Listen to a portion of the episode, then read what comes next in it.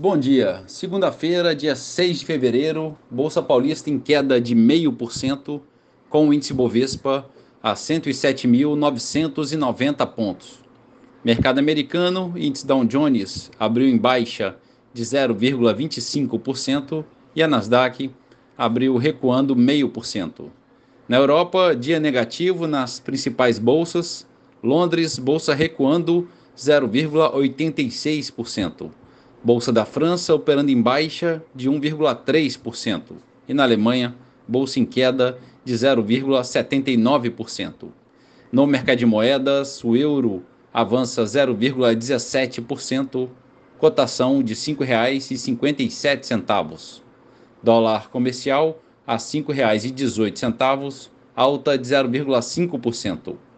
O petróleo Brent, referência para Petrobras, a 80 dólares e meio, avança 0,5%.